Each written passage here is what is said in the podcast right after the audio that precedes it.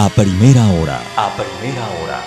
Los titulares. Los titulares de las noticias más importantes de hoy.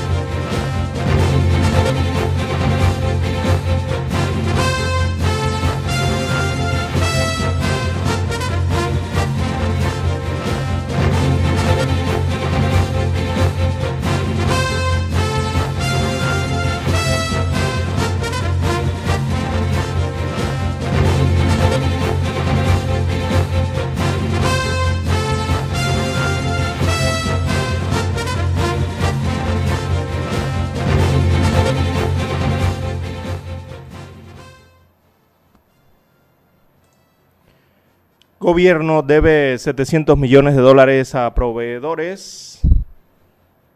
La Cámara de Comercio, Industrias y Agricultura de Panamá señala que el Estado debe a proveedores unos 700 millones de dólares según el último informe registrado por el gremio. Hay proyectos de infraestructura que no han podido arrancar por pagos pendientes de parte del gobierno central, según afirman los empresarios. El caso de Brecht también expuso las fragilidades de la justicia electoral. Donaciones no reportadas, trianguladas y poco fiscalizadas fueron algunas de las prácticas que expuso el caso de Brecht desde el punto de vista de la justicia electoral.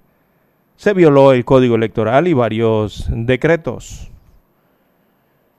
También, director de la Caja del Seguro Social dice que modelo de atención unificada debe surgir de un diálogo nacional. Para Lao Cortés, dada la complejidad de una posible unificación de la atención con el Ministerio de Salud, la propuesta debe ser incorporada en el diálogo nacional impulsado por el Ejecutivo. Un tema al calor del debate sobre las posibles reformas a la Caja del Seguro Social. Se genera luego que la Asamblea Legislativa aprobó la semana pasada un proyecto de ley para unificar la atención de salud en el país. También tenemos para hoy, amigos oyentes, que salud mental, la cuarta ola de la pandemia del COVID-19, la pandemia de la enfermedad, trae consigo una cuarta ola. Y esa ola es los trastornos de la salud mental, como el estrés, la ansiedad, el insomnio y la depresión, que son generados por el encierro o el miedo de enfermarse a salir del hogar. También, amigos oyentes, tenemos eh, para el día de hoy más eh, muertos y menos contagios en la semana 42 del COVID-19 en Panamá. Son las cifras al cierre de este fin de semana de los indicadores del COVID-19 para la República de Panamá. También eh, a nivel eh, internacional, la Organización eh, Mundial del Comercio, perdón, la Organización Mundial de la Salud dio a conocer el día de ayer detalles de las veces que los países han notificado cambios en las cifras del COVID-19. Bien, España ha notificado 19 cambios, China 9, Chile 2. Son las veces que notificaron cambios en las cifras eh, de sus países.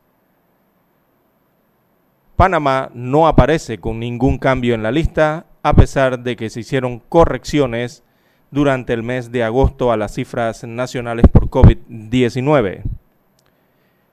También para hoy cae porcentaje de positividad por siete semanas seguidas, eh, según las cifras eh, para el país de la pandemia del COVID-19. Sin embargo, aún no se llega a la meta del 5%. También la Asamblea Nacional desestima proyectos sobre transparencia en el órgano judicial. Esto se verificó en la Comisión de Gobierno. Allí se rechazó esta iniciativa legislativa que buscaba que todas las decisiones del órgano judicial fuesen públicas. También tenemos eh, para hoy, amigos oyentes, que la ola de violencia no se detiene en el país siguen los asesinatos. Pistoleros le tiraron a un ciudadano desde otro automóvil en el Marañonal, esto en La Chorrera. Allí a bordo iba una pareja en un automóvil que transitaba vía que conduce a la feria cuando fueron atacados. La mujer se salvó milagrosamente, pero su acompañante falleció en el hospital. También la violencia se sigue generando ya que machetearon o macheteó más bien a su mujer por los malditos celos. El atacante con su machete se tomó un veneno y luego lo encontraron muerto. Ella se salvó en el hospital, producto después del ataque que recibió con esta arma cortante. Bien, amigos oyentes, a nivel eh, internacional tenemos que cómputo preliminar da como ganador de las elecciones de Bolivia a Luis Arce, que es la mano derecha de Evo Morales. También para hoy hay preocupación en Europa, Francia, Italia y Alemania. Se registraron récords de casos diarios de coronavirus en el viejo continente. Así que ya acumula 248 mil muertes y casi 7.2 millones de personas que se han infectado. El Reino Unido es el país más enlutado con más de 43 mil decesos durante el fin de semana se observaron calles vacías, bares cerrados, encuentros de amigos postergados y los ciudadanos en teletrabajo, ya que desde el sábado entraron en vigor en varios países medidas más drásticas para enfrentar la segunda ola de COVID-19 en Europa. También los casos de coronavirus superan ya los 40 millones de contagios en todo el mundo. En los últimos siete días se han registrado 2.5 millones de casos adicionales, la cifra semanal más alta desde el inicio de la pandemia a nivel planetario. Bueno, las elecciones en los Estados Unidos de América, allí Biden y Trump intensifican búsqueda de apoyo en la recta final de la campaña electoral norteamericana. Así que se está contrastando mucho el tema de los el, en la parte económica de los candidatos en los Estados Unidos de América. Amigos oyentes, estas y otras informaciones durante las dos horas del noticiero Omega Estéreo.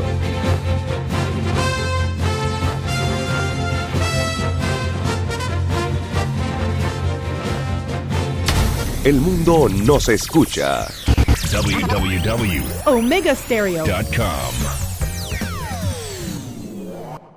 Para anunciarse en Omega Estéreo, marque el 269-2237 Con mucho gusto le brindaremos una atención profesional y personalizada. Su publicidad en Omega Estéreo. La escucharán de costa a costa y frontera a frontera. Contáctenos 269-2237. Gracias.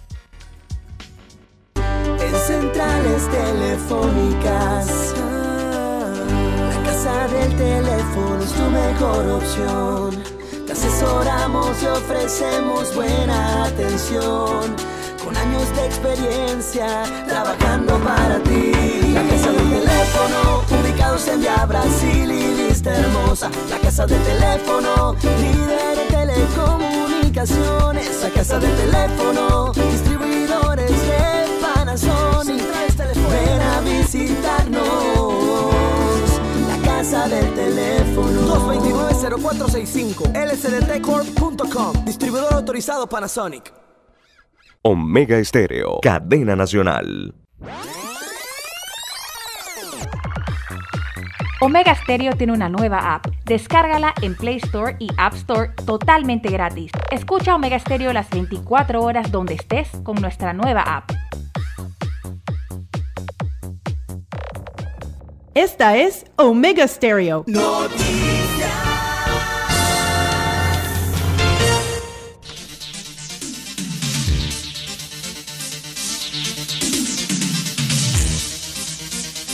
Bien amigos, buenos días. Hoy es lunes 19 de octubre del año 2020.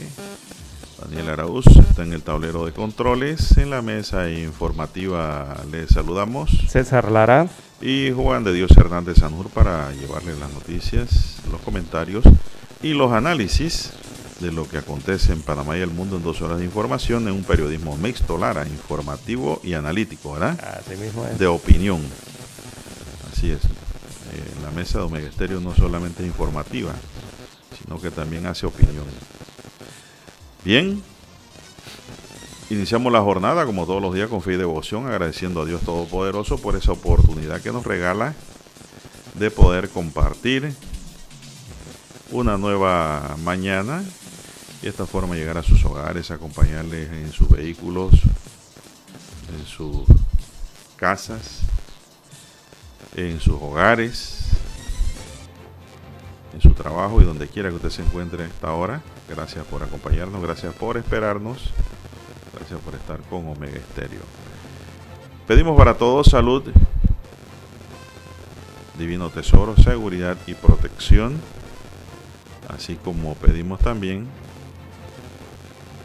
sabiduría y mucha fe. Mi línea directa de comunicación es el doble seis catorce catorce cuarenta y cinco. Allí me pueden escribir al doble seis catorce catorce cuarenta y cinco para cualquier información que usted tenga bien enviarnos, valiosa, cualquier pregunta, consultas, estamos anuentes siempre a contestar a nuestros directos oyentes por cualquier preocupación que tenga, sobre todo en temas judiciales, temas legales, que también son temas que preocupan, ¿verdad? Aparte de la salud. Entonces Lara está en el Twitter. Lara, ¿cuál es su cuenta? Arroba César Lara R es mi cuenta en la red social Twitter. Allí puede enviar sus mensajes, sus comentarios, denuncias, fotodenuncias, también el reporte del tráfico temprano por la mañana. Recuerde arroba César Lara R en las redes sociales Twitter e Instagram. Eh, los incidentes, accidentes, eh, se encuentra usted en la vía, todo lo que acontece en la vía, eh, tranques, protestas, lo que usted encuentre, bueno, usted puede enviarlo ahí a esa dirección que le sirve de información al resto de los conductores. Buenos días, don Daniel, a usted, don Juan de Dios, todos ustedes, amigos oyentes, aquí a nivel de la República de Panamá, todas sus provincias, también los que están fuera de fronteras, sintonizados a través de la magia del ciberespacio, o los que descargan también la aplicación Apps, los que nos escuchan por televisión pagada, cable onda, canal 856 o los que vuelven a escuchar el noticiero a través de los podcasts. Bueno, bienvenidos a todos. Bueno, Lara, un saludo a los chitreanos que hoy están celebrando su fundación, ¿no? 19, de octubre. Así es. 19 de octubre de 1848, dice la historia, fue fundado como distrito parroquial. Así es, lo dicen que Eh, los que fundaron Chitré fueron Ventura Solís, Matías Rodríguez, José Río, José María Benavides y Delfonso Pérez, Blas Tello, Eugenio Barrera, José Burgos, Carlos Rodríguez y Edgar Pérez. Bueno, esos apellidos son los que más hay en Chitré, Lara, para que sepa.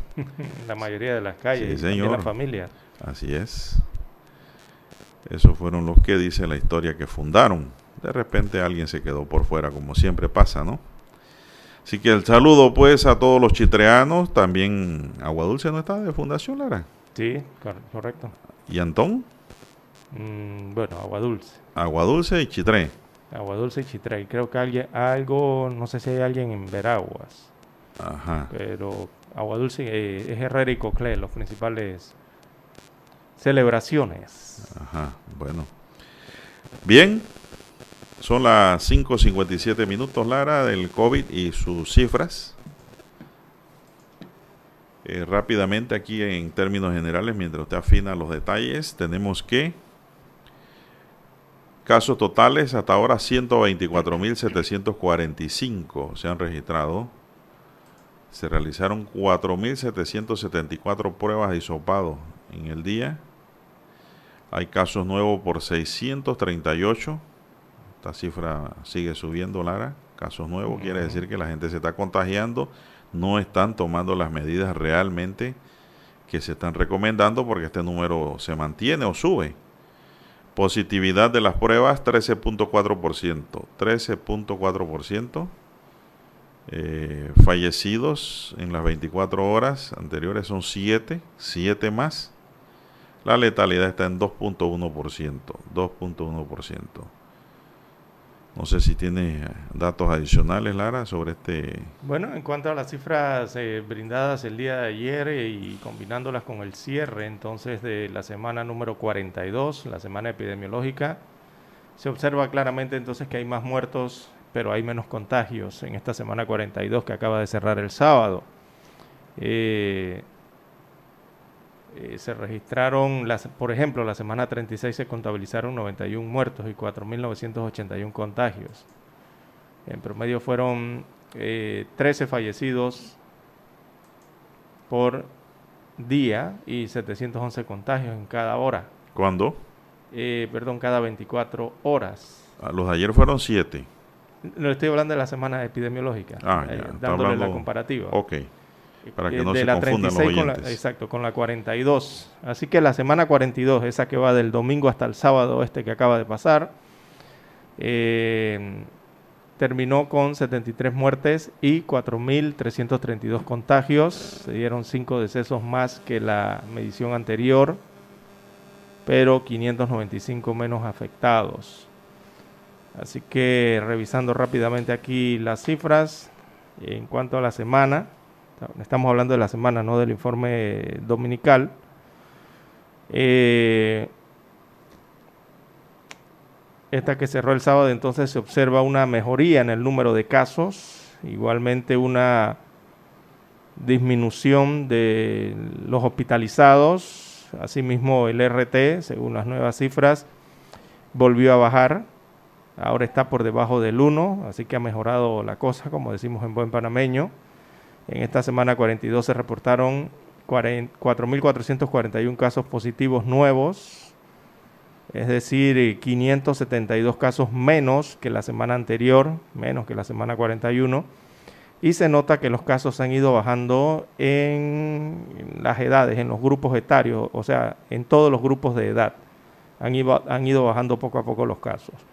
El cálculo promedio del RT nacional eh, está en nu- 0.92 a 0.93 aproximadamente el cálculo. Mañana las autoridades deben estar oficializando la cifra exacta, pero oscila entre 0.92. Eh, así que en base a esos números, seguramente mm, hoy o quizás mañana, don Juan de Dios, serán anunciadas nuevas aperturas, nuevas medidas. Claro, dependiendo todo eso del riesgo y, el seguir cuidándose, ¿no? Todos los ciudadanos y las autoridades de salud entonces también prestando atención a la evolución eh, que viene teniendo la epidemia en ciertas provincias del país. Y eh, aunque se registra un descenso por población, de los casos por población, vemos que en las provincias también disminuyeron los casos, excepto las provincias de Coclé, Colón, Panamá y Panamá Oeste. Allí no hubo disminución de casos. En el resto de las provincias y comarcas sí. Entre estas cuatro provincias, si se suman, dan 358 casos más que la semana anterior. Por eso les indicaba que hay que mejorar el control en esas cuatro provincias, que son vecinas casualmente, ¿verdad? Colón, Panamá, Panamá Oeste y Coclé. Esas cuatro que están allí. Eh, por otra parte, eh, la parte que tiene que ver con los hospitales, la atención médica, eh, se puede decir que el sistema está aguantando bastante bien. En esta última semana disminuyeron 74 pacientes hospitalizados, eso es muy bueno. La letalidad se mantiene en 2.2 y semanal. ¿ah? Y se ve entonces la suma de 38 mil pruebas a lo largo de la semana, que es una cantidad bastante alta de test aplicados eh, eh, respecto a, semanas anteriores. ¿no? Yo creo que es o la primera o la segunda vez que se aplican tantos test en una semana. Creo que es la segunda vez, me da la impresión. Bueno, bueno como reiteramos constantemente, bueno, hay que seguir cuidándose, don Juan de Dios, y dar seguimiento a lo que ocurre en las provincias y localizar los casos que se dan y actuar, ¿no? las autoridades de salud.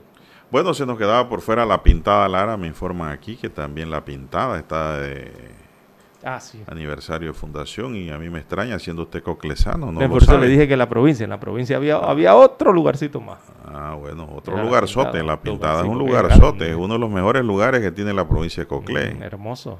Así que no deje la pintada por fuera. Bueno, don Dani, vamos a hacer una pausa para escuchar nuestro himno nacional.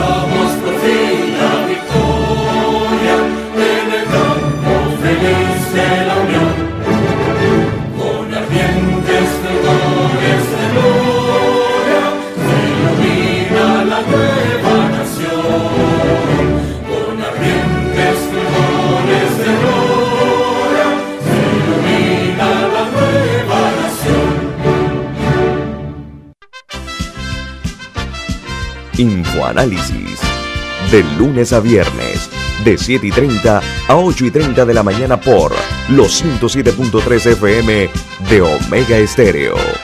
Con Guillermo Antonio Adames, Rubén Darío Murgas y Milton Enríquez. Infoanálisis. El programa para gente inteligente como usted.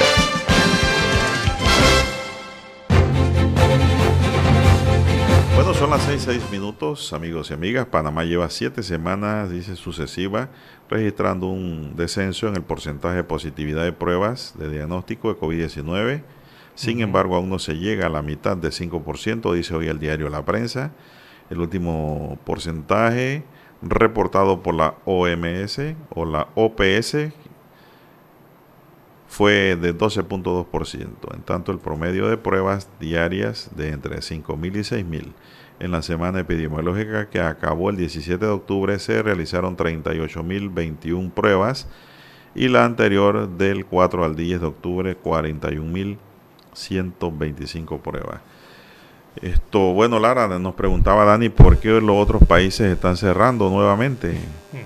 Bueno, porque ellos empezaron a bajar sus niveles y empezaron a abrir todo.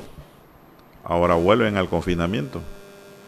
Y a mí no me extraña que en Panamá ocurra eso también, Lara. Sí, es lo más probable es que América, América le va a pasar igual a lo que le Estas aperturas, y eso es lo que, bueno, eso se llama convivir con el virus. Tampoco te vas a quedar encerrado en la casa esperando que el virus se vaya y, cuando, y entonces ¿qué comes? ¿Con qué pagas tus deudas? Exacto. Todo depende del cuidado, ¿no? Y la prevención. salir con cuidado, nada más. Por ejemplo, China fue la primera que anunció rebrotes, ¿se acuerda? Hace como más de dos meses. Pero fueron muy, digo, al nivel de lo que les ocurrió en, Wuhan, eh, los rebrotes registrados fueron eh, mínimos, eh, en cantidades me refiero.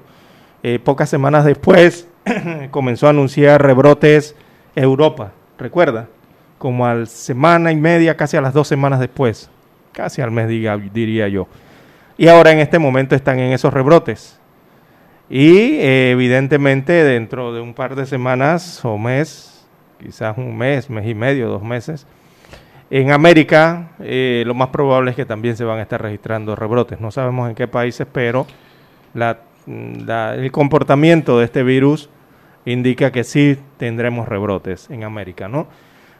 Actualmente hay una preocupación muy alta en Europa, sobre todo países como Italia, Francia, Alemania, ya ellos llevan récords de casos diarios de coronavirus producto de rebrote. Así que allá acumulan eh, mucha cantidad de muertos a lo largo de la pandemia y personas que han sido infectadas. Y personas que pasaron el virus y se han reinfectado también. Exactamente. Por ejemplo, este fin de semana, eh, en estos países que les acabo de mencionar, ahí se observaron calles vacías, bares cerrados, eh, fiestas y encuentros entre amigos y familiares postergados. Muchas personas, muchas empresas pasaron nuevamente al teletrabajo eh, en estos países durante estos últimos días, sobre todo el fin de semana. Y es la imagen que se ha repetido en diferentes puntos eh, de Europa, porque desde el sábado entraron en vigor medidas más drásticas para tratar de frenar la segunda oleada de la pandemia del COVID-19 para esos países. Así que las nuevas infecciones, según se ha contabilizado, las nuevas infecciones han aumentado en un 44% esta semana o la semana que acaba de pasar en el viejo continente, pero ha disminuido asimismo en el continente americano, ha disminuido en Oriente y ha disminuido en Asia, según los conteos que tiene la Organización Mundial de la Salud. Eh, la OMS considera que la situación es muy preocupante para Europa, acumula más muertos y más contagios. Eh, eh, Francia, según el recuento y el mapa, notificó este sábado un récord de casos diarios de coronavirus con 32.427 contagios en un solo día, don Juan de Dios. En un solo día. 32.427 contagios en Francia y 90 muertes para ese día. Eh, son los peores registros eh, en casi todos los parámetros que miden la pandemia para Francia. Así que está volando allá el COVID-19. Eh, también el sábado entraron en rigor allá en ese país toques de queda decretados por el gobierno para varias regiones del país, entre ellas París, lo que afecta a unas 20 millones de personas allí en el país galo. 6-11. Y, así uno busca la información de Italia, también hubo récord de contagios.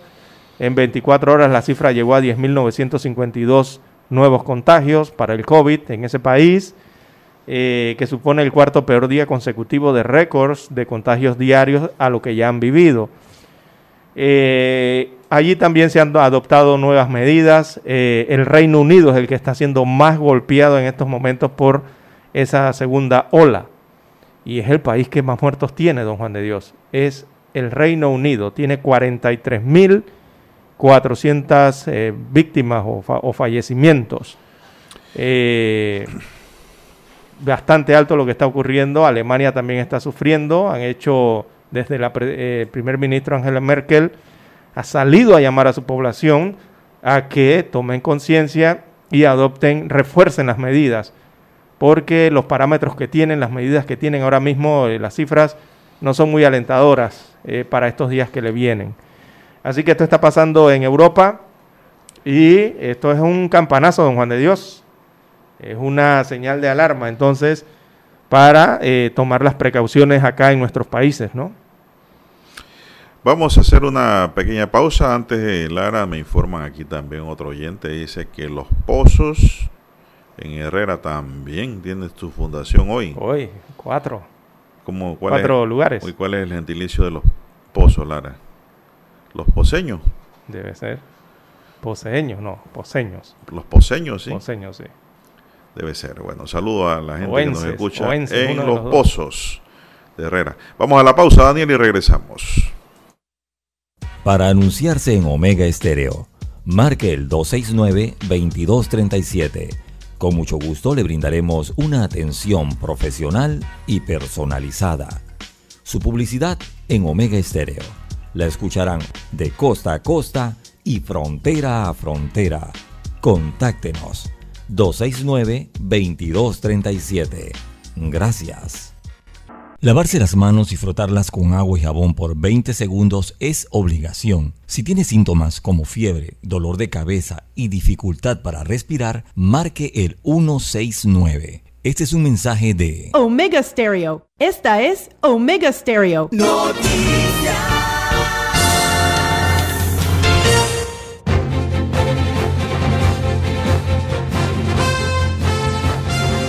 Bueno, avanzamos, son las 6:15 minutos, 6:15 minutos, amigos y amigas. Bueno, dicen Lara, el fin de semana, viernes para amanecer sábado, hubo una fiesta en el Chorrillo, en la calle, una parranda de calle, de verdad.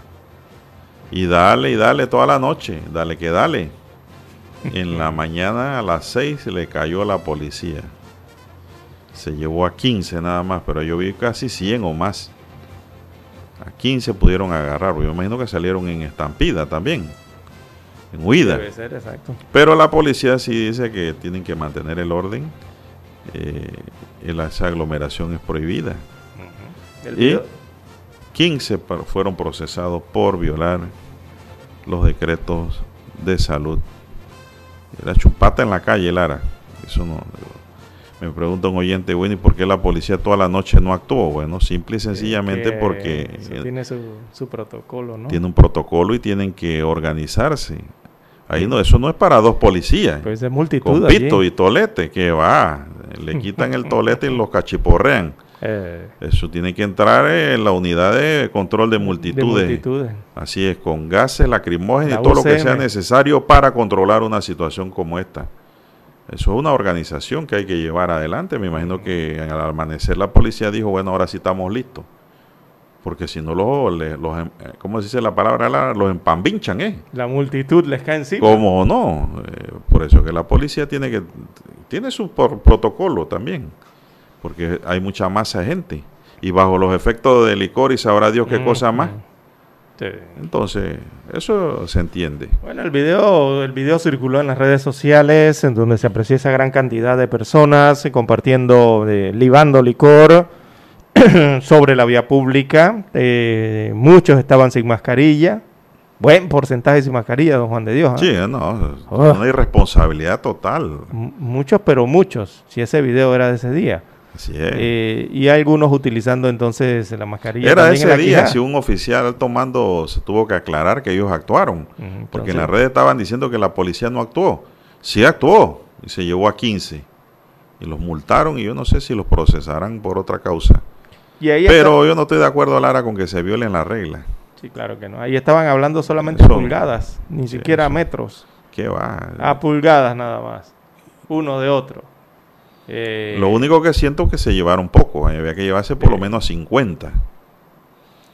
Son las, las 6 y 18 minutos. 6 y 18 minutos. Si uno está cumpliendo con las reglas y el cuidado porque uno realmente quiere vivir y quiere que su alrededor viva, ¿por qué la gente no cumple? No les interesa, ¿no? falta de educación, de cultura. Yo estoy seguro que nadie está escuchando esta hora este noticiero en esa área. Esta hora están es con reggaetón. Ah, esta hora están escuchando a japonés. que no hay que, yo no digo que no lo escuchen, pero todo tiene su momento. Pero hay gente que, que va. Nada que ver. Bueno, esos pocos, porque son pocos realmente, son los que causan que el virus siga propagándose. Esa, esa minoría que no se comporta.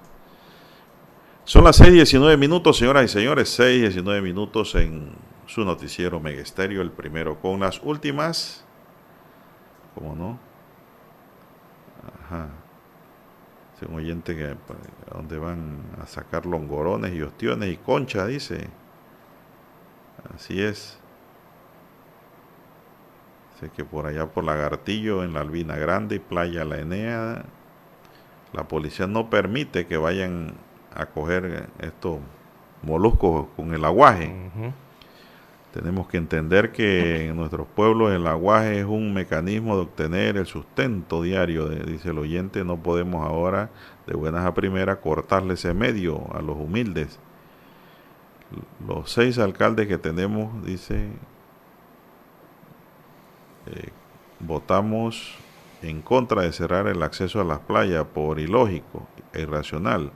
Estos operativos no guardan, dice, ninguna relación con los hechos. Bueno, es verdad, el Ministerio de Salud tiene que evaluar esas cosas y hacer ciertas excepciones. Ir a coger longorones y es el medio de sustento lar el trabajo. Ellos no van a bañarse. Sí, hay familias que viven de ellos. Sí, ellos, eh, lo, ese tipo de pesca, Lara, es especial, ¿no? Y viven de eso. Si viven de eso, ¿cómo van a prohibirle que vivan? No tiene lógica. El Ministerio de Salud, considere esto, ¿ah? reconsidere. ¿Cómo que no, no, no, no le van a permitir ir a coger eh, lo que se necesita para sobrevivir? Así es. Así es correcto, amigo oyente, el que nos envía a través del Twitter. Eh, bueno, si es poseño, poseño, como habíamos dicho al inicio. es el gentilicio, eh, allá de la gente de Los Pozos, distrito de Herrera, poseños. Es el gentilicio, usted que preguntaba. Poseño, Sí, poseño. Así que saludos allá hasta Los Cerritos.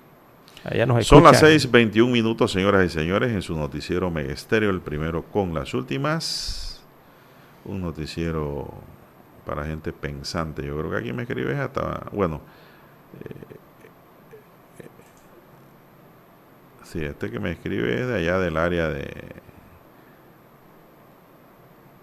de la Enea, playa de la Enea. El Guarané. El Lagartillo, Albina Grande.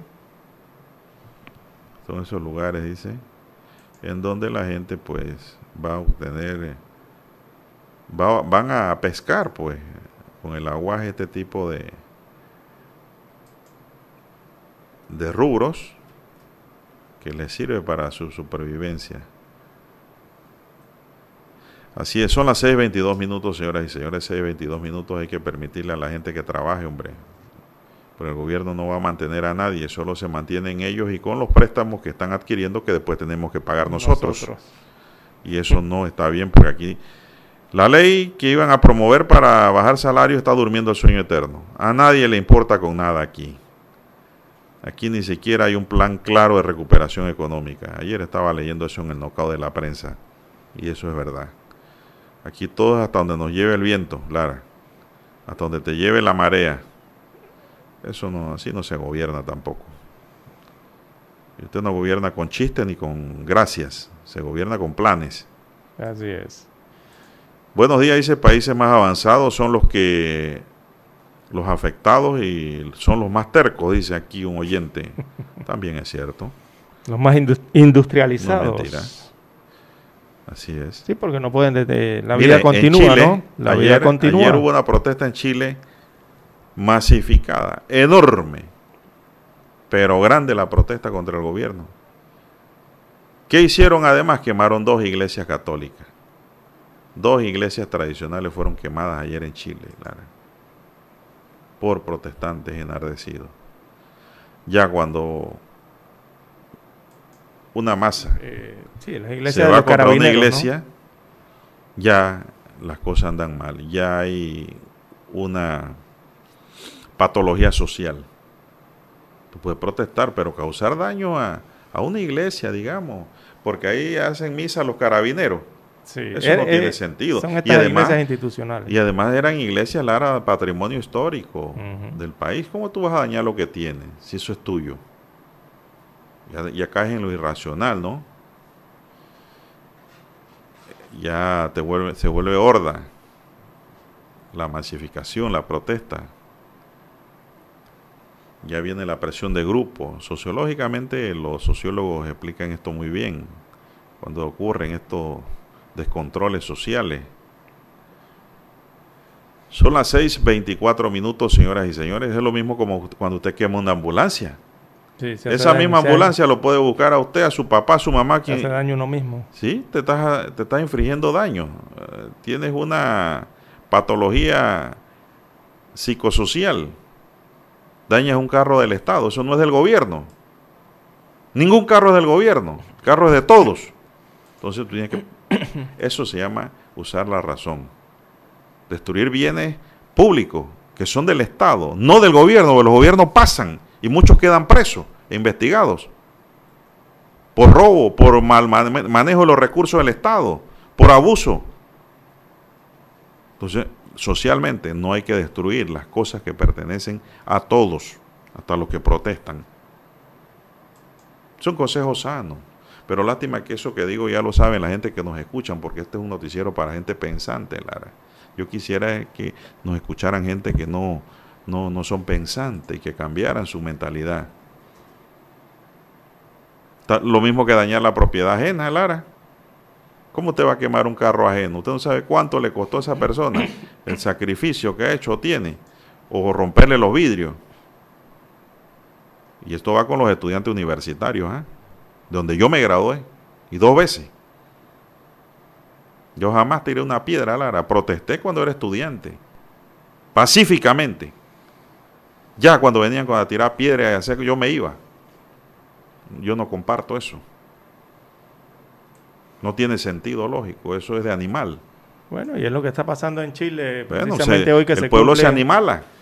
Sí, entre universitarios hay chilenos que recordemos que se cumple el 18, ayer se cumplía eh, un año de aniversario de lo que fue el estallido social ocurrido en el 2019, precisamente para esa fecha, 18 de octubre en Chile. Y eh, allí se dieron el año pasado muchos, fue un momento en que los chilenos se tomaron las calles, recordemos, y que alzaron la voz eh, por eh, diversas demandas sociales en su país.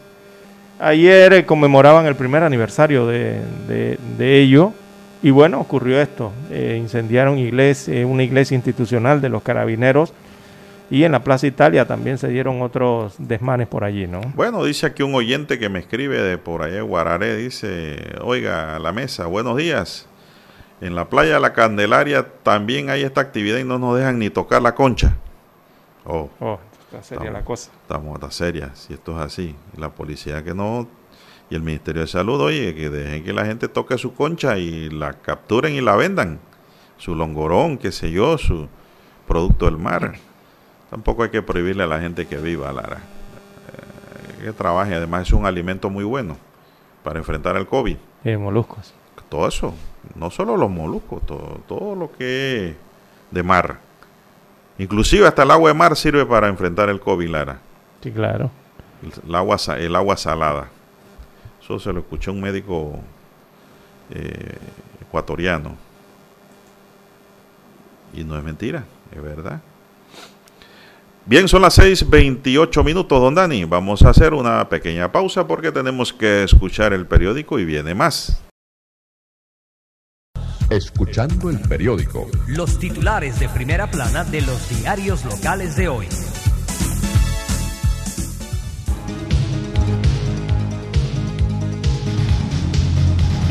Bien, amigos y amigas, seguimos. Bueno, un saludo a nuestro compañero de labores, don Roberto Antonio Díaz, el ciclista, que perdió las condiciones en cuestión de, Clara, de horas, y después no pudo competir en sus buenos tiempos. y estuvo tirado, dice, a la orilla de la calle, él mismo lo contó, allí como cinco horas, desvanecido sin condiciones. Oye, ¿cómo usted va a perder las condiciones así? Bueno, saludo a don Roberto Antore Díaz. Son las 6:30 minutos. ¿Qué nos dice el diario La Prensa para hoy? Bien, el diario La Prensa titula para este lunes 19 de octubre del año 2020, Gobierno debe 700 millones de dólares a proveedores. Así lo señala la Cámara de Comercio, Industrias y Agricultura de Panamá. Eh, señaló este organismo que el Estado debe a proveedores unos 700 millones de dólares según la última información registrada por el gremio. Así que hay proyectos de infraestructura que no han podido arrancar por pagos pendientes por parte del gobierno central, según afirman los empresarios. También destaca hoy el diario La Prensa el caso de Brecht. También expuso las fragilidades de la justicia electoral. Donaciones no reportadas, trianguladas y poco fiscalizadas. Fueron algunas de, de las prácticas que expuso el caso de Brecht desde el punto de vista de la justicia electoral. Se violó el código electoral y varios decretos, destaca la prensa. También para hoy, Asamblea Nacional destina proyecto sobre transparencia judicial. Eh, esto se ha registrado en la Comisión de Gobierno de la Asamblea Nacional. Allí se rechazó una iniciativa legislativa que buscaba que todas las decisiones del órgano judicial fuesen públicas. Así que Asamblea desestima proyectos sobre transparencia en el órgano judicial. Otra entrevista destaca salud mental, la cuarta ola de la pandemia del COVID-19. La pandemia de la enfermedad del coronavirus trae consigo una cuarta ola, que son los trastornos de la salud mental como el estrés, la ansiedad, el insomnio y la depresión generados por el encierro o el miedo a enfrentarse a salir del hogar, dicen los expertos científicos. También contraste económico de los candidatos de Estados Unidos de América. Así que los candidatos a la presidencia de los Estados Unidos de América plantean dos escenarios económicamente contrastantes. De Donald Trump se esperaría la misma ortodoxia económica matizada por las necesidades imperativas del presupuesto federal, que son relativamente los eh, impuestos bajos, pero sin mayor compromiso con una reducción del gasto público. En tanto, la radiografía para Joe Biden es eh, una ecuación con más incógnitas, pero ha sido inequívoco en el tema fiscal. Los impuestos subirán, con ello emerge la visión de un gobierno federal con nuevos y repotenciados programas de corte social. En otros títulos del diario La Prensa para el día de hoy cae porcentaje de positividad por siete semanas seguidas. Esto en base a las cifras estadísticas eh, epidemiológicas. Destaca que el país lleva siete semanas sucesivas registrando un descenso en el porcentaje de positividad de pruebas de diagnóstico de COVID-19.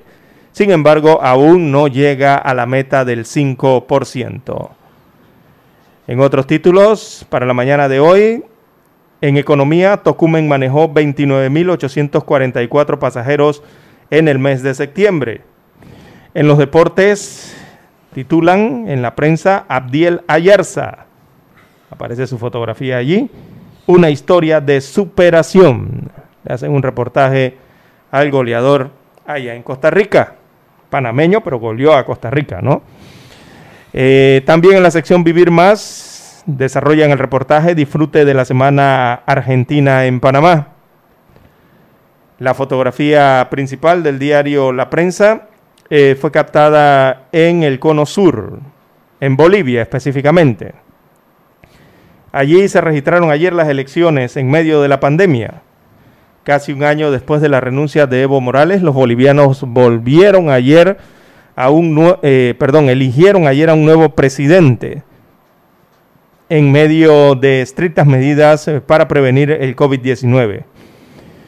Allí 7.3 millones de personas fueron habilitadas para votar. El izquierdista Luis Arce y el centrista Carlos Mesa eran favoritos. Las autoridades electorales eh, suspendieron a última hora el sistema de conteo rápido de votos. Y la última información que se tiene es que eh, Luis Arce se axó con la victoria entonces en Bolivia. Obtuvo la presidencia del país suramericano. Bien, estos son los títulos que aparecen en portada del diario La Prensa. Revisemos ahora la primera plana de la estrella de Panamá. Modelo de atención unificada debe surgir de un diálogo nacional, dice Lau Cortés, para el director de la Caja de Seguro Social, Enrique Lau Cortés. Dada la complejidad de una posible unificación de la atención con el Ministerio de Salud, la propuesta debe ser incorporada en el diálogo nacional impulsada por el Ejecutivo, un tema al calor del debate sobre la posible reforma a la Caja de Seguro Social. Tenemos que cambiar la normativa y la forma del buen gobierno de la institución, por lo tanto la reforma tiene que ser profunda si queremos que esta situación no sea reiterativa dentro de 10 o 15 años. Por otro lado, dice el subdirector de la institución, Francisco Bustamante. Conciencia y prevención contra el cáncer de mama. En Panamá desde enero a agosto de 2020 se han registrado unos 403 casos de cáncer de mama mientras que en 2019 el número de casos se elevó a 971. Hoy se conmemora el Día Mundial de la Lucha contra esta enfermedad. Enfermedad muy seria, Lara. También tenemos que la Cámara de Comercio pide apostar por la inversión privada para dinamizar la economía obras inconclusas, monumentos a la ineficiencia. El moho y la vegetación cubre parte de lo que pretendía ser el nuevo estacionamiento de la Policlínica JJ Vallarino en Juan Díaz, aunque inició su construcción en 2012.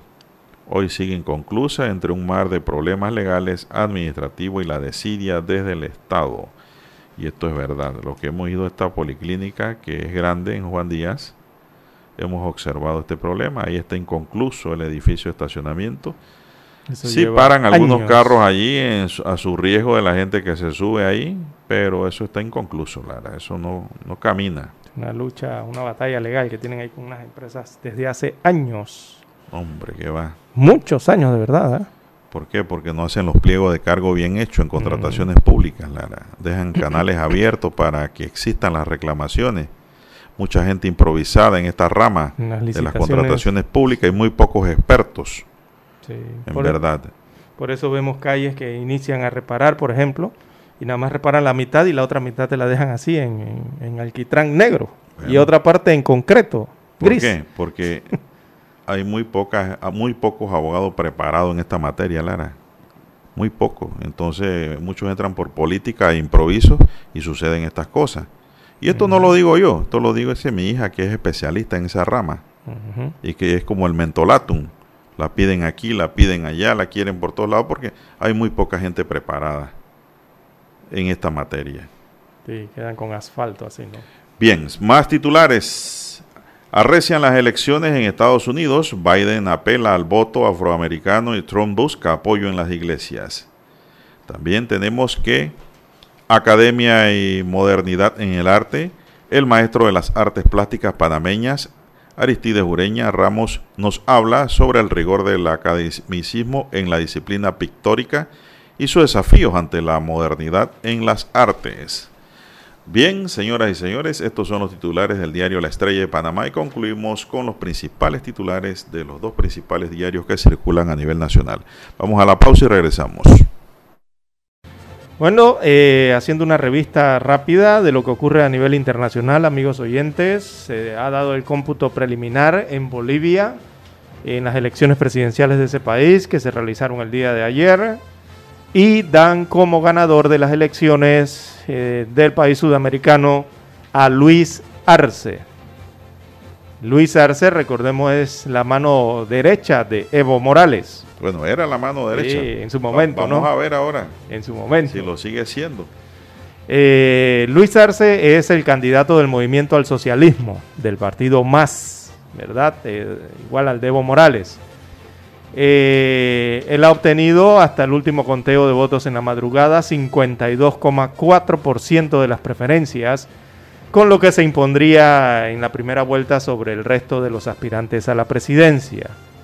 Luis Arce es izquierdista, eh, estaría ganando entonces la elección presidencial de Bolivia en esa primera vuelta, según el conteo eh, rápido que ha sido divulgado por eh, el canal amigo Bolivisión. Unitel, Unitel allá Ah, en Bolivia. Pensaba que era Bolivisión.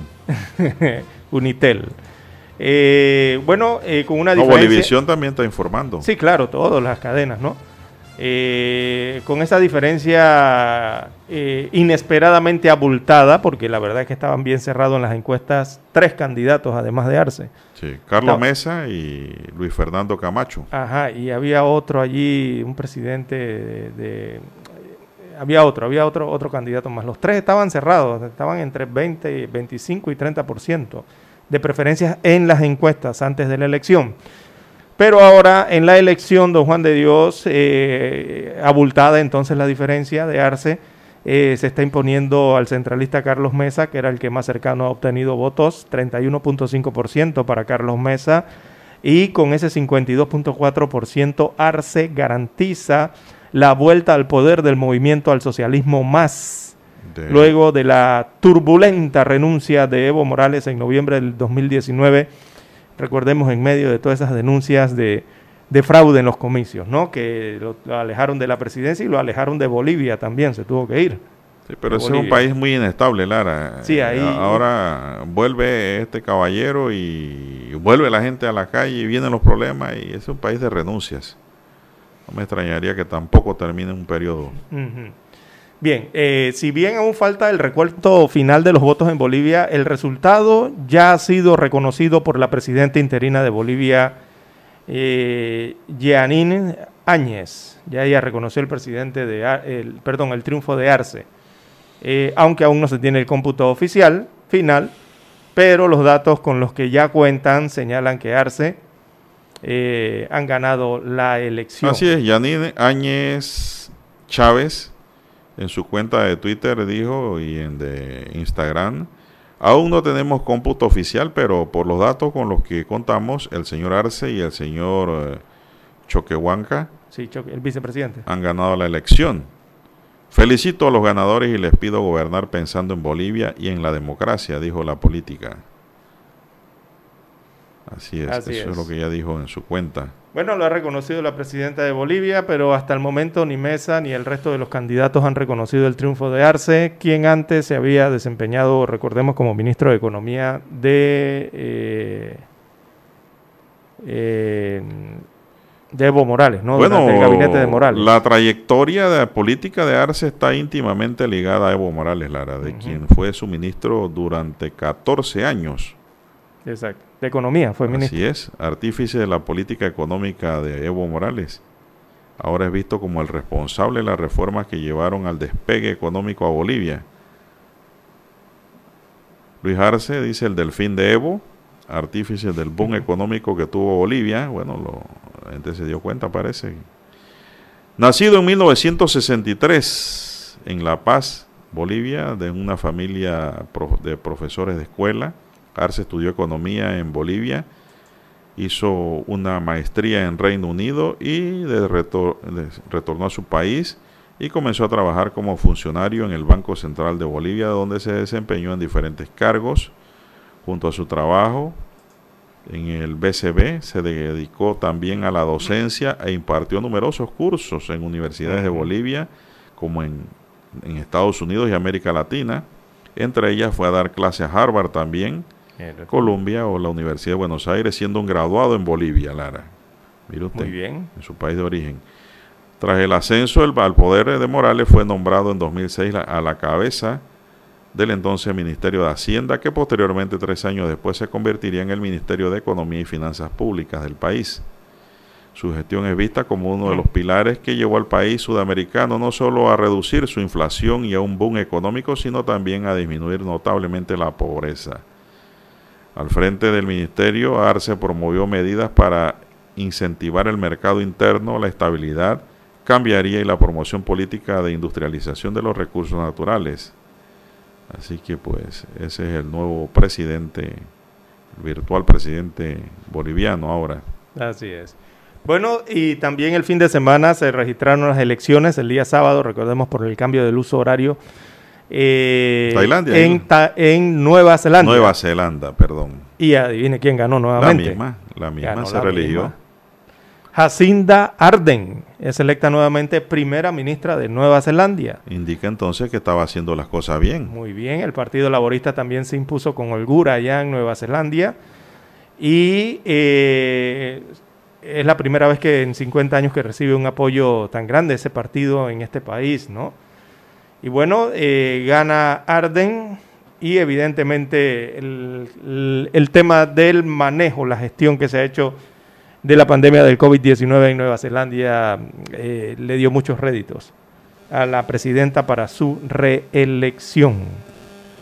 Eh, la, gran mayoría de los ciudadanos neozelandeses eh, han considerado como buena la gestión que hizo la presidenta de la, de la pandemia del COVID y eso evidentemente le ha merecido un nuevo mandato haber tratado bien la pandemia, como es debido. Es que si tú tienes, Lara, un automóvil que te está trabajando muy bien, ¿para qué lo vas a cambiar? Eso es una regla lógica. La presidenta, la primera ministra está haciendo un buen trabajo, bueno, la mantuvieron en el cargo. Bien, en Chile, Lara, al menos dos iglesias del centro de Santiago de Chile fueron quemadas ayer domingo tras la multitudinaria manifestación desenfrenada que congregó a decenas de miles de personas para conmemorar el primer aniversario de ola de protestas, la más grave desde el fin de la dictadura militar. El primer santuario en arder fue la iglesia San Francisco de Borja, usado regularmente por el cuerpo policial de los carabineros para ceremonias institucionales. Y hora más tarde fue la iglesia de Asunción, una de las más antiguas de la capital, con más de un siglo y medio de antigüedad. Lara, qué belleza de iglesia quemaron ayer los chilenos, una gente muy pensante, de mucha avanzada, mire usted. Ambos templos se encuentran en alrededor de la Plaza Italia, el epicentro de, del llamado estallido social y que este domingo fue escenario de una de las concentraciones más masivas en lo que va del año. Indignación y tristeza por el incendio y destrucción de la parroquia de la Asunción y el ataque a la iglesia de San Francisco de Borja. Ambos inmuebles son patrimonios, son bienes patrimoniales, dijo en su cuenta de Twitter la ministra de Cultura, las Artes y el Patrimonio de Chile, Consuelo Valdés. Bueno, eso ocurrió ayer en Chile, ya esto está fuera de orden, Lara. Totalmente, no hay que meterse con ninguna iglesia. Con ninguna iglesia. Sí, claro que no. De ninguna, de ninguna religión.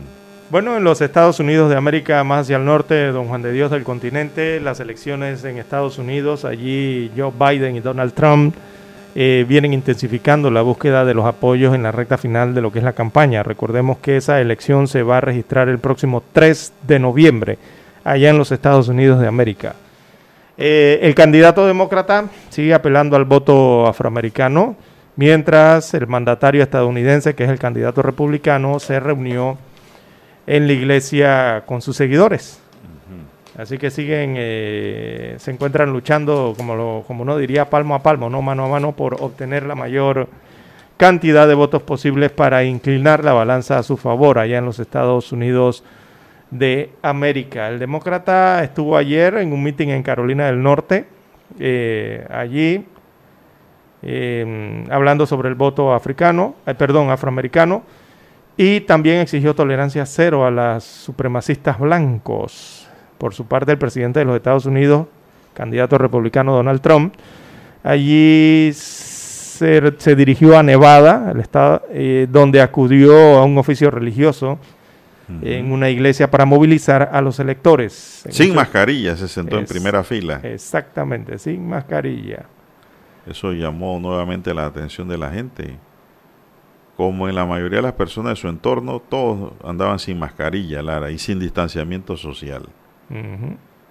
Así es, la información que recibimos es que una de las líderes de esa parroquia, Dennis Gaulet, afirmó a las 4 y 30 el Señor me dijo voy a dar a tu presidente una segunda victoria. Y agregó dirigiéndose a Trump, usted va a ser presidente de nuevo, a lo que el aludido respondió dando las gracias, Lara. Mire cómo es la campaña. ¿eh? En una breve intervención, el mandatario afirmó que había sido un gran honor acudir a ese servicio religioso. Voy a muchas iglesias, me encanta ir a la iglesia. Esta ha sido la tercera y volveré muchas veces, dijo Trump. Trump hizo mención a las restricciones impuestas a las iglesias debido a la pandemia del coronavirus. Esto ha sido un sitio duro, pero el trabajo que ustedes han hecho para conseguir que la gente vuelva es realmente muy especial. Quiero agradecerle y diré esto, estamos con ustedes al 100%. Les decimos que es mejor estar fuera porque tenemos a un grupo en el otro lado que no está de acuerdo con nosotros y resulta que estamos en lo cierto. Así que salgan el 3 de noviembre o antes y hagan lo que tengan que hacer. Ánimo, ánimo, dice. Así es. En Nevada Biden va por delante de Trump en 5.2 eh, puntos, Lara, según el promedio de Real Clear Politics. Sí, es un estado que entrega seis votos electorales y ese prácticamente lo tiene Biden, ¿no? En el bolsillo. Bueno, yo creo que Biden tiene esa victoria asegurada, Lara. Si la pierde, la pierde en los últimos momentos. Sí, recordemos que hay, bueno... Y eso es difícil. Están los swings, eh, ¿cómo le, los swing states, ¿no? Que son los, eh, estos estados importantísimos para ganar la elección. Estamos hablando de Nueva York, que tiene 29 votos electorales, Florida tiene 29 votos electorales, Texas da 38 votos electorales. Eso son los que está buscando Trump. Exacto. Y California que da 55 votos electorales. Son, son los que más votos dan, ¿no? Agarremos a esos cuatro. De allí esos cuatro, California con 55 eh, está a favor, evidentemente, de Biden. Eh, Nueva York está a favor de Biden. Y la disputa está entre parte de los electores de Texas, de esos 38 electores, y parte de los 29 electores de Florida. Ahí es donde está la decisión final, y, diría yo que Florida, ahí es donde está como que los indecisos, ¿no? Los electores me refiero, no los ciudadanos, los electores indecisos. Eh, así que Florida puede ser el, fiel de la balanza allí, ¿no? Tanto para Trump o para Biden. Biden sí, evidentemente, en el voto ciudadano está muy por arriba de Trump. ¿Cómo no? Pero hay que ver el voto electoral, que son los 538 del colegio electoral, que al final son quienes dan la mayoría absoluta y son los que eligen al presidente de los Estados Unidos de América. Bueno, el saludo a nuestro directo amigo, el catedrático Miguel Antonio Bernal. Hoy tienen el siglo aquí, me envía su artículo, dice a partir de las confesiones del propio Marcelo de Brecht y de más de 150 imputados Saludos. Así que los que gustan leer la columna del doctor Bernal está hoy en el siglo, preparándose, dice, para las clases. ¿La universidad dando clases o están en, de vacaciones, Lara? Eh, no, ellos están virtual. sí, yo sé que están virtual, pero... No, sí están dando Allí también hay vacaciones. Hay la semana de, receso. Sí, unos días libres allí. No, no, ellos están dando clases, tengo entendido. Bien, las 6.56, 6.56 minutos de la mañana en todo el territorio nacional. Eh, también titulábamos hoy que España, de China y Chile, eh, España con 19 notificaciones de cambio, China con 9 y Chile con 2, tomando a tres países rapidito aquí. Con ellos la OMS dio, hizo público el informe mundial ayer de las veces que los países a nivel mundial han notificado cambios en la cifra del COVID-19. Así que ese es un registro de cambios y correcciones de los datos totales diarios en el recuento de casos y muertes por la pandemia a nivel mundial. Y aparecen todos los países del mundo, don Juan de Dios. Eh, ese, documento se titula, eh, lo emitió la Organización Mundial de la Salud, en donde detalla con fecha precisa y las veces que cada país notificó cambios en el conteo de personas contagiadas con COVID-19. El país que más cambios hizo fue España, eh, según el conteo. Es España eh, y seguido por otros países europeos. China también hizo varios cambios. Eh, pero dentro del total, don Juan de Dios, la verdad es que no se observa a Panamá y es algo que ha llamado la atención por el hecho de que en agosto Panamá hizo cambios en la cantidad de, de la cifra de los casos acumulados en nuestro país, pero no se observan que esos cambios hayan sido registrados por la Organización Mundial de la Salud en su informe. Así que sería bueno que las autoridades de salud eh, bueno, dieran una explicación al respecto, porque aquí en agosto, entre el 19 y 22 20 y 22 de agosto se, hizo, se hicieron varias depuraciones en los cuales se restaron casos que, según el Ministerio de Salud, aparecían repetidos en la base de datos.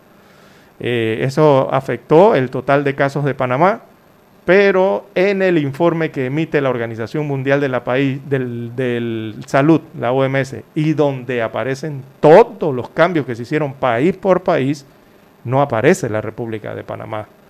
Así que, bueno, habrá que dar la explicación acá en Panamá y las autoridades de salud eh, cuál es el protocolo o el mecanismo que se utilizó al respecto. Eh, bien, las 6.59 minutos eh, de la mañana en todo el territorio nacional. Tenemos que escuchar las internacionales, don Dani. ¿Ya tiene la conexión satélite? Vamos a Washington. Nos vamos directo a Washington. En Multivan estamos listos para darte la mano cuando más lo necesitas. Multivan presenta la buena noticia.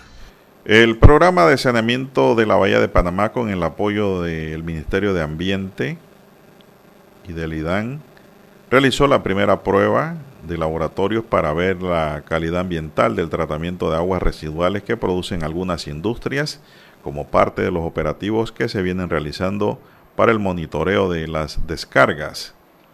De acuerdo con la ingeniera Marilyn García, supervisora de interconexión y descargas de la sección de operación y mantenimiento del programa de saneamiento de Panamá, los monitoreos de calidad de agua se están aplicando para verificar el cumplimiento de la normativa DGNT y Copanit 39-2000 y 35-2019 esto busca mitigar la contaminación que hay en los cuerpos de aguas y el ambiente con el objetivo de recuperar y sanear los mismos, por lo que el programa vela por este cumplimiento. En Multibank estamos listos para darte la mano cuando más lo necesitas. Ven y cuéntanos hasta dónde quieres llegar. Consolidar tus deudas, comprar ese carro que tanto te gusta, planificar tu futuro a corto y largo plazo. Vamos, es el momento. Te esperamos para ofrecerte las mejores opciones para cada etapa de tu vida. Multibank, 30 años de experiencia a tu lado. En Multibank estamos listos para darte la mano cuando más lo necesitas. Multibank presentó la buena noticia. Para anunciarse en Omega Estéreo, marque el 269-2237 Con mucho gusto le brindaremos una atención profesional y personalizada. Su publicidad en Omega Estéreo. La escucharán de costa a costa y frontera a frontera. Contáctenos 269-2237. Gracias. Nosotros investigamos profundamente para informar mejor. Eso quiere decir que en cada corregimiento, como en todo el territorio nacional, nuestros oyentes conocen la verdad completa de lo que ocurre en Panamá y el mundo.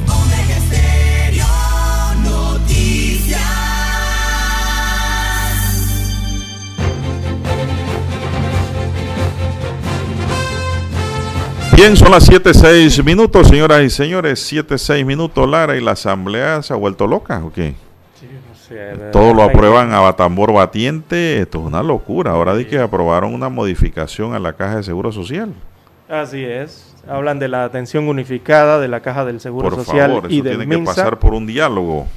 y la decisión a la- tomada a través de un proyecto de ley en la Asamblea Nacional por los diputados que integran la Asamblea Nacional.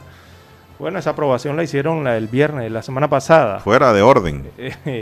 y nadie se ha dado cuenta de eso hasta Bueno, el domingo, imagínense si eso se ha debatido, se ha divulgado Nadie siquiera, que nadie se ha dado cuenta. Ni la Junta Directiva ahí no de la hay, Caja ahí no hay oficina Social. de relaciones públicas, Lara. Yo no sé.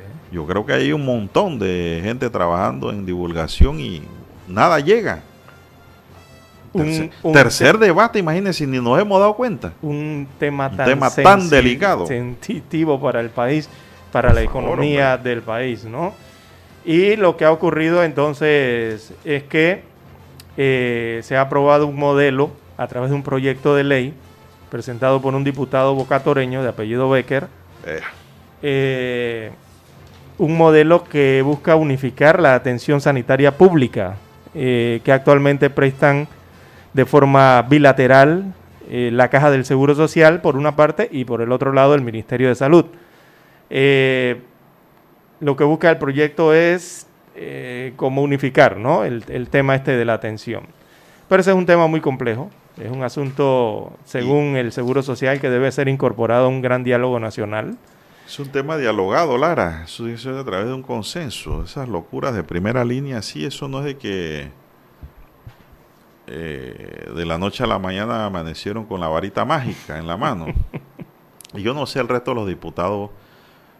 ¿Cómo fue No la votación? nada. No sé, pero yo sé, estoy seguro que todos los diputados no estaban de acuerdo con eso. Exactamente. Entonces, eh, ha sido aprobado este proyecto de ley en la Asamblea Nacional. Yo creo que esas cosas las implementan es para petardear el diálogo que quiere hacer Nito Cortizo. Recuerde que la asamblea no se lleva con Nito. Comen juntos y beben juntos, pero no se llevan.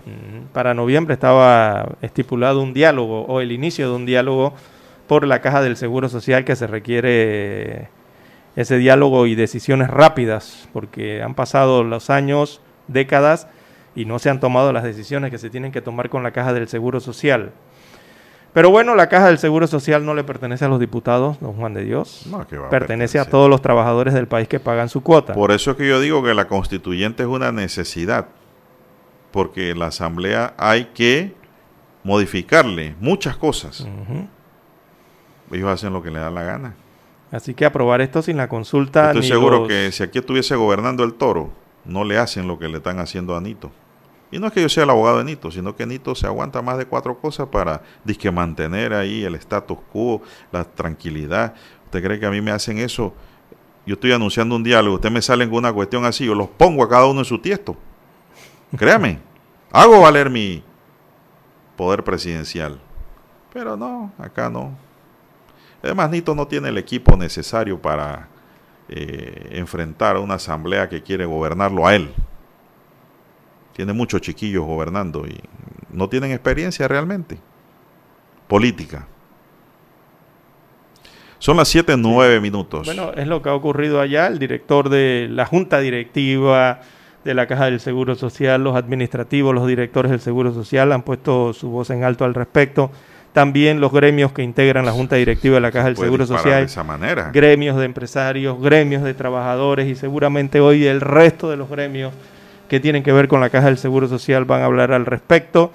porque aprobar esto sin la consulta, ni los consensos, ni las aprobaciones de cada sector debidamente, eh, la verdad es que esto solo lleva a calificar a, los diputados como irresponsables en este tema.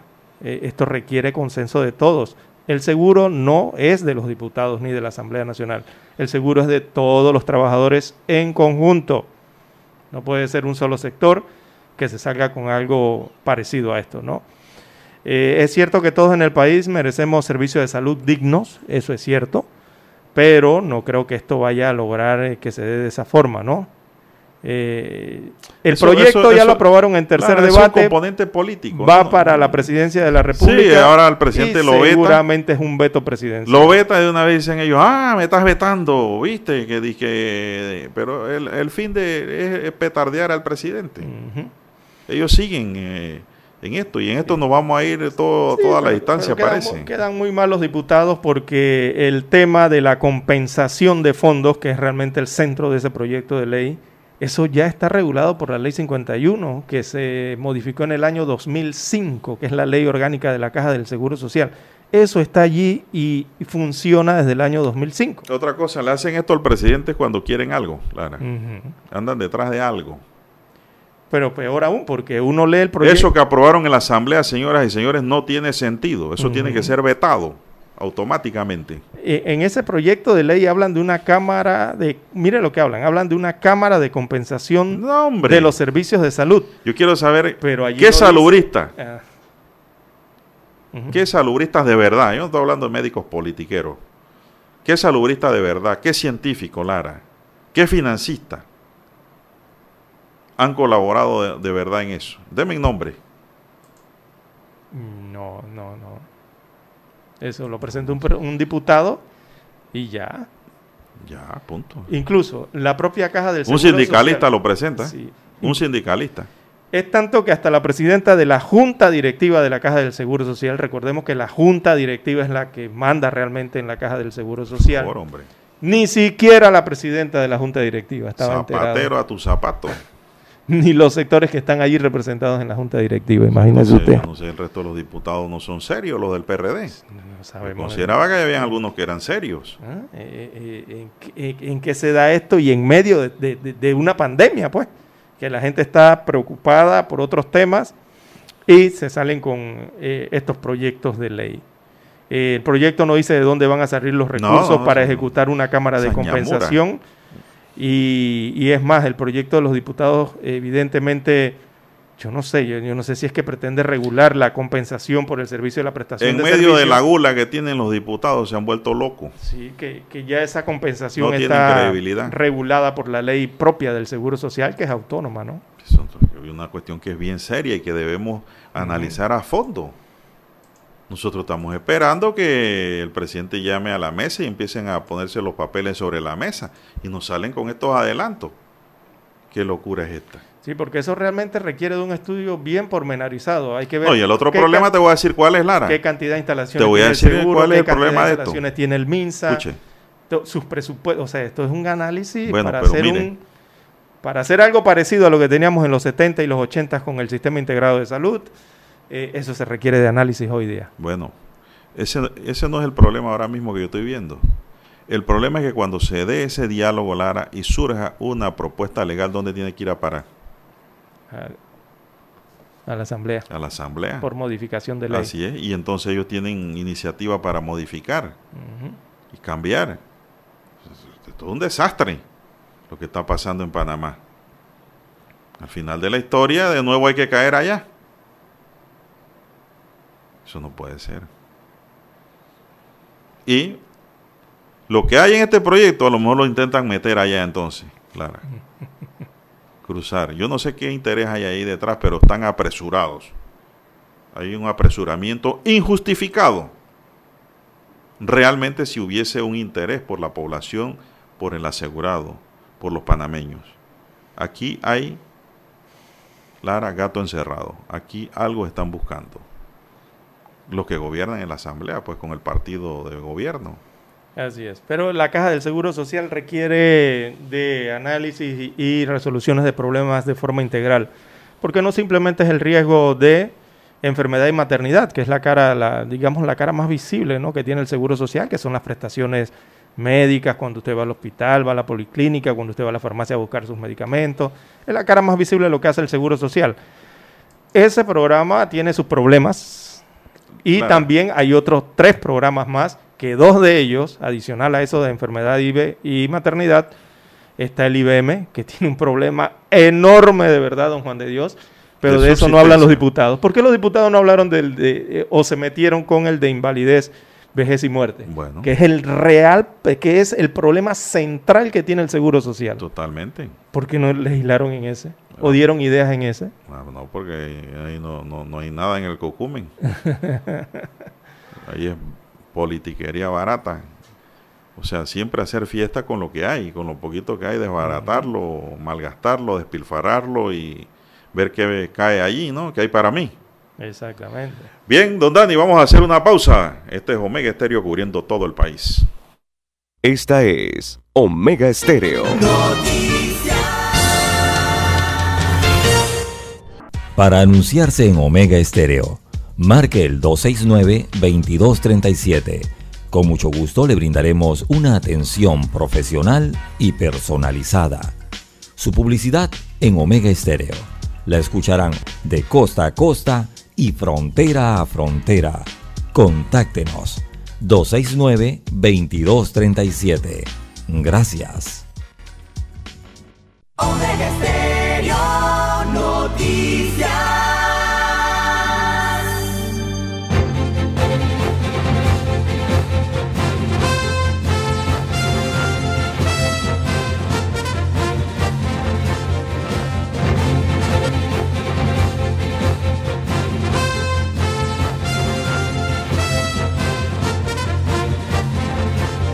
Bueno, avanzamos, 7.19 minutos, señoras y señores, 7.19 minutos. Eh, bueno, dice aquí el siglo hoy que los nightclubs se preparan para su reapertura, Lara. Pero eso sí, nada más dice que el 50% de los clientes. Ayer jugó la lotería, no sé cómo le irá a los billeteros. No, para, eh, estaban muy contentos los billeteros eh, el día de ayer están haciendo algo, ¿no? Peor es estar con lo, mirando el techo en la casa. Su principal medida es el distanciamiento entre mesas y aplicación del gel alcoholado, Lara, en el nightclub. Hay que usar mucho gel, dice. Siete meses de la pandemia por la COVID-19 aún existen negocios que siguen resistiendo el duro golpe a la economía y que los mantiene sin abrir como los bares, cantinas y discotecas. Ese discotecas, ¿no? Este segmento de las actividades económicas se mantiene sin ser autorizados para la reapertura por salud. Uno de estos sitios, dice, el más conocido masculino de la capital, lleva 120 días sin recibir cliente. Ajá. Ah, y acá abajo dice, yo me quedé extrañado porque la noticia no me está informando, acá abajo está. En el lugar dice es la Bocatoreña, cuyo propietario Gonzalo Bayo asegura que ya tiene las medidas recomendadas por las autoridades de salud, así como el resto de sus colegas, como el, para el distanciamiento de mesa, eh, gel alcoholado y desinfección, las diversas áreas cada vez que sean utilizadas. Pero estos nightclubs son para solteros, Lara. ¿Oyó? Sí, claro. Hay, hombre casado ahí es como eh, meterse un problema, ¿no? Dice que mantendrán el distanciamiento eh, con ocupación, Lara, para que sepas, de tres personas por mesa. Te estoy dando la información. ¿ah? Sí, sí, hay que dar la información de todas maneras. Tres personas nada más por mesa, ¿ah? no más. Perdón. Bayo asegura que serán muy estrictos con los colaboradores que cumplan también con las medidas para evitar el contagio de la COVID-19. Aquí digo yo, recordemos, Lara, que estos son lugares cerrados. Sí. Estos son centros cerrados, ¿ah? y eso le encanta al COVID. Para que sepan nada más. Agregan que jamás imaginó una situación parecida a la pandemia. Bueno, nadie se imaginó esto, Lara. Esto es histórico para lo que estamos viviendo este siglo. Así es. Sí, bueno, es que el país está entrando, eh, digo, poco a poco a cosas nuevas eh, y la novedad es que eh, todas estas fases que están abriendo ahora, de alguna u otra forma son inciertas. los resultados que se pueden, todo se está probando. todo es incierto hasta el momento, hay que ver cómo va a desarrollarse o cómo va a ir. Eh, la fiscalización y sobre todo el tema de los, no sé, bueno, ellos dicen que se preparan, contagios Salud no ha dicho nada. De negocios, ¿no? Ah, claro, Salud no ha dicho nada, ellos son los que dicen que se preparan. Bueno. Eh, bueno, las, lo que ha ocurrido en otros países es que se han registrado contagios en todos, todas las aperturas que han hecho en clubes nocturnos, en todo lo que tiene que ver con la vida nocturna de los países, discotecas, restaurantes nocturnos, bares, bar, estos tipos de nightclub. Eh, allí eh, se han registrado nuevos contagios después que se, dieron sus reaperturas, ¿no? Es lo que ha pasado en distintos lugares eh, del mundo y en esos lugares inimaginables. Y si ha pasado así, lo más probable es que en Panamá también ocurra lo mismo. Por eso hay que analizar bien y ver las medidas que se van a tomar, sobre todo de prevención y control, medidas biosanitarias dentro de estos eh, estas empresas o comercios ¿no? de servicios. Bueno, son las 7.23 minutos. Los trabajadores del Metro de Panamá le reclaman a las autoridades, la Contraloría General de la República y el Ministerio de Economía y Finanzas hacer los ajustes de equiparación de salario. El vocero del Sindicato de Trabajadores del Metro de Panamá, José Robles, destacó que un gran número de trabajadores de desarrollan labores idénticas en condiciones cada vez más complicadas por una, un salario inferior entre 20 y hasta 40% menor a lo que debería ser. Las labores que realizan los trabajadores se dan aunque existen acuerdos contractuales con la empresa. En el 2018, recordó Robles, se contrató personal para ejercer funciones en la línea 2 del Metro de Panamá por debajo del salario para la misma posición en la línea 1 del Metro de Panamá. Eso está muy mal, Lara. Y el Metro de Panamá, si esto lo está haciendo, tiene una censura. ¿Cuál es la diferencia entre la línea 1 y 2, Lara? No, hay, justificación. No hay mucha diferencia. Eh, mm, los servidores públicos, eh, ese es el problema. La, única diferencia, digo, en la ¿se refiere usted a la construcción? No, no, a la, la empleomanía, a la ah, contratación. Eh, no, no veo ninguna Las mismas operaciones. Sí, porque la 1 fue parte subterránea y parte aérea. Es la, misma operación. ¿sí? Los servidores públicos hicieron un llamado de atención, dice, los servidores públicos hicieron un llamado de atención quienes dirigen este país para que le respeten los compromisos salariales. No hemos dejado de meter el pecho en esta pandemia, destacó Robles. Los trabajadores del Metro de Panamá alcanzaron un acuerdo de ajuste salarial para el 2020, pero a la fecha no se ha recibido por parte de las autoridades nada. Recordaron que el servicio del Metro de Panamá y al igual que el Metrobús son esenciales para la movilización de miles de pasajeros durante todos los días desde que se inició la pandemia y ellos han estado sufriendo un estrés generalizado por las demandas de salud a las que han tenido que someterse, Lara, amigos y amigas. Así que yo no estoy de acuerdo con esas desigualdades en los salarios. Ese es el problema. Los salarios deben ser igual la misma escala. Si esta empresa es importantísima, usted necesita un trabajador con deseos de trabajar, la, tiene motivado. Y eso, esto no es bueno. Así que el Metro de Panamá tiene la pelota en su cancha y ahora tendrán que dar una respuesta al sindicato de trabajadores realmente. Y no solo al sindicato, sino a los propios trabajadores y a la población que usa el, metro de Panamá, que es un medio moderno de transporte, que no hay que descuidarlo bajo ninguna circunstancia. Un servicio bueno y barato, realmente. Son las 7.26, ¿qué más tenemos? Bueno, nos hacen pregunta acá de los night, de los bares y nightclubs. ¿Qué, qué, quieren saber? Que Lara le puede explicar. Bueno, bueno, mire, los amigos oyentes tienen que tener, eh, yo sé que lo tienen claro, eh, frente a la pandemia del coronavirus, que este es un tema de contacto. Eh, esta pandemia es un tema de contacto, ¿verdad? Entre personas. Distanciamiento, contacto entre personas, así se transmite. Entonces, eh, don Juan de Dios, cuando usted va a un club nocturno, eh, lo que hay ahí es eh, todo está piñado. Eh, mesas casi una al lado de la otra, mesas muy pequeñas, no tienen dimensiones, mesas como grandes, esta como la de nosotros no, ellas son muy pequeñas y hay mucho contacto, ¿verdad? Entre clientes y los servicios que se brindan.